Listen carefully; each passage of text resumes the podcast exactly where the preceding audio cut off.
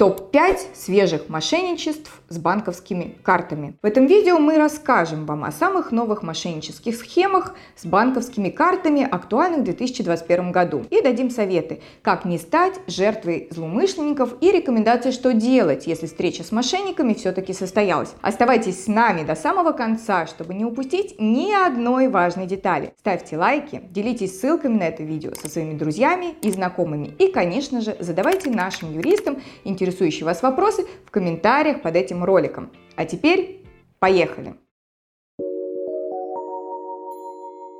Год от года число мошенничеств с банковскими картами в нашей стране неуклонно растет. Так, по статистике Центробанка, только за первые 9 месяцев 2020 года мошенникам удалось похитить более 6,5 миллиардов рублей с банковских карт россиян. Как отмечают Центробанки и МВД, к сожалению, мошенники идут в ногу со временем, гармонично приспосабливаясь к новым реалиям общественной жизни, мастерски шлифуя способы психологической атаки на потенциальную жертву и постоянно расширяя свой арсенал технических средств.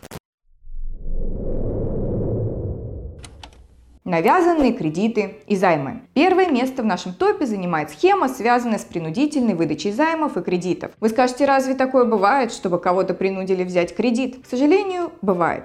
И, к сожалению, от данного вида мошенничеств не застрахован ни один из нас. Суть схемы. Жертва мошенников неожиданно получает на свою банковскую карту некую сумму денег, как правило, от 10 до 50 тысяч рублей. Кто отправил на карту деньги, сразу не ясно. Многие люди вообще не сразу замечают нежданчик, а некоторые радуются и тратят деньги на развлечения, не особо задумываясь, кто им их прислал и с какой целью. А между тем, цель здесь очень конкретное. Деньги отправляются со счета микрофинансовой организации в качестве займа или микрокредита под 365% годовых. При этом проценты суммы выплаты начисляются за каждый день. Через какое-то время микрофинансовая организация продает долг коллекторам, и они идут к вам. А что дальше? Дальше наступает неприятная развязка. Возвращать приходится не только сами деньги, но и проценты за каждый день с момента их поступления на вашу карточку. Если вы потратили хотя бы рубль из этих денег, доказать, что вы не обращались за займом в ЛФО, будет юридически невозможно, поскольку потратив деньги или их часть,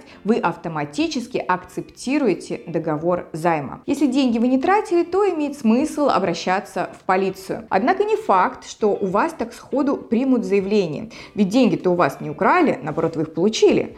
Поэтому прежде чем принять заявление, полиция вначале трезво оценит реальные шансы найти мошенников, которых, естественно, и след уже простыл. А коллекторы вам ничего не навязывали. Они просто купили ваши долги и теперь хотят их взыскать. Поэтому они имеют полное право требовать с вас возврата задолженности. Что делать, чтобы не попасть? Если на вашу карту неожиданно и неизвестно от кого поступили деньги, сразу же обращайтесь в банк с заявлением об ошибочном платеже. К сожалению, банк не отправит эти деньги обратно по вашей просьбе, так как по закону он не вправе это делать. Но сам факт получения ошибочного платежа нужно зафиксировать и заодно получить у банка информацию, кто является отправителем. После этого следует попытаться связаться с МФО, которая выдала вам кредит, и написать в ее адрес заявление о том, что вы не заключали с ней договор.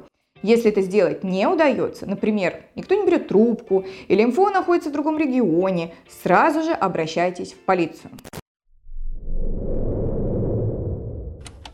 Бонусы за вакцинацию. Второе место в нашем топе занимает мошенничество, активно эксплуатирующее тему вакцинации. Не секрет, что процесс вакцинации в нашей стране идет не так быстро, как хотелось бы властям. Поэтому часто местные чиновники привлекают граждан на пункты вакцинации различными подарками, бонусами и лотереями. В итоге бонусы за вакцинацию воспринимаются многими людьми как нечто само собой разумеющееся. Естественно, что мошенники сразу же взяли это на вооружение. Суть схемы. Мошенники создают фишинговые сайты в интернете, на которые привлекают доверчивых граждан при помощи почтовой рассылки или рекламы в соцсетях. В рекламе написано, что после вакцинации можно получить денежные бонусы. Для этого жертве предлагается перейти по ссылке на фишинговый сайт и оставить там данные своей банковской карты, а также перевести 1 рубль на счет системы, которая якобы выдает бонусы, чтобы проверить взаимодействие с платежной системой. В момент перевода фишинговый сайт полностью считывает данные карты, ее трехзначный CVC-код, после чего мошенники получают доступ к банковской карте жертвы со всеми вытекающими из этого последствиями. Что делать, чтобы не попасть? Ни в коем случае не переходить по неизвестным ссылкам в электронном письме или в рекламе.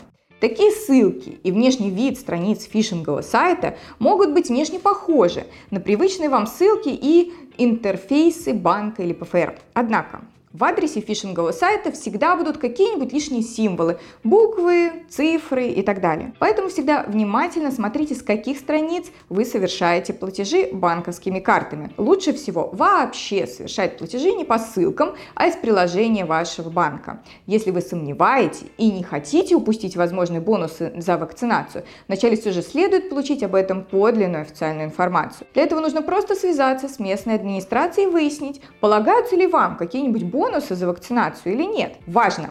По этой же самой схеме, но с другими заманухами работает и множество других фишинговых сайтов, которые предлагают своим жертвам устроиться на хорошую оплачиваемую работу, купить дорогостоящие товары с большими скидками и так далее. Основной механизм схемы в том, чтобы обманным путем получить данные вашей карты и потом снять с нее деньги.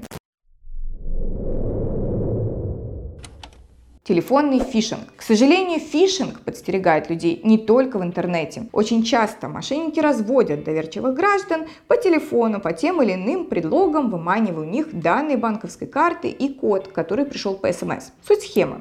Мошенники, не желая завладеть деньгами жертвы, звонят ей по телефону и просят назвать номер банковской карты и код из СМС. Как правило, мошенник при этом представляется сотрудником банка и сообщает жертве, что банковская карта по тем или иным причинам была заблокирована, и чтобы ее разблокировать, необходимо назвать ее номер и код из СМС. При этом мошенник звонит в заранее неудобное для жертвы время, например, рано утром или поздно вечером. Человек не сразу понимает, что произошло, так как мошенник постоянно его торопит и не дает сосредоточиться. В итоге доверчивые люди, в основном пенсионеры или люди предпенсионного возраста, сообщают мошеннику всю необходимую для него информацию и лишаются своих денег. Еще одной вариацией этой схемы мошенничества является мошенничество на Авито, когда данные банковской карты выманивают у продавца или покупателя под другими предлогами, но ровно теми же методами.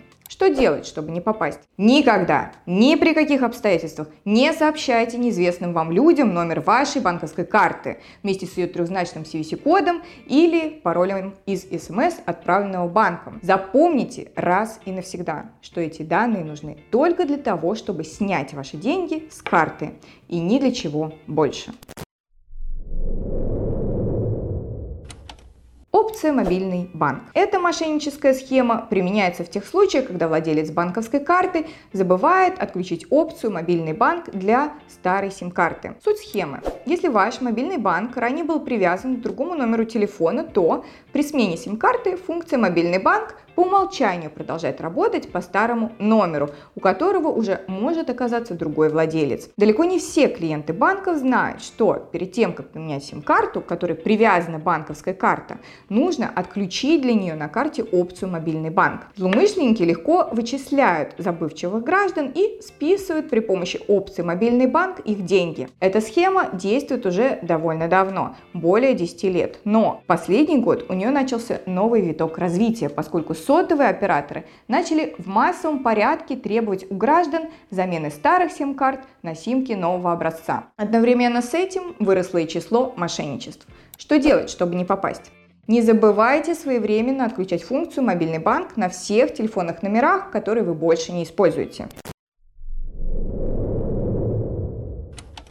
Опция «Бесконтактные платежи». Как известно, при помощи этой функции по банковской карте можно списать оплату без введения пароля, если сумма оплаты не превышает 1000 рублей. При этом многие люди после оплаты в магазине или транспорте просто кладут свою банковскую карту в карман или сумочку, не задумываясь о современных возможностях считывания информации. Мошенники научились использовать эти два обстоятельства в свою пользу. Суть схемы. Мошенник оформляет по фиктивным документам переносной банковский терминал или использует самодельный считыватель. Затем он подстерегает своих жертв в магазинах или общественном транспорте подмечая, где именно жертва держит свою банковскую карту. Когда подворачивается удобный случай, мошенник подходит к жертве и незаметно считывает информацию с банковской карты при помощи переносного банковского терминала несколько раз подряд. Что делать, чтобы не попасть? Контролируйте свою банковскую карту, причем таким образом, чтобы она оставалась недоступной для бесконтактного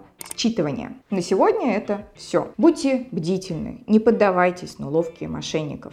Здоровья вам и удачи! До новых встреч!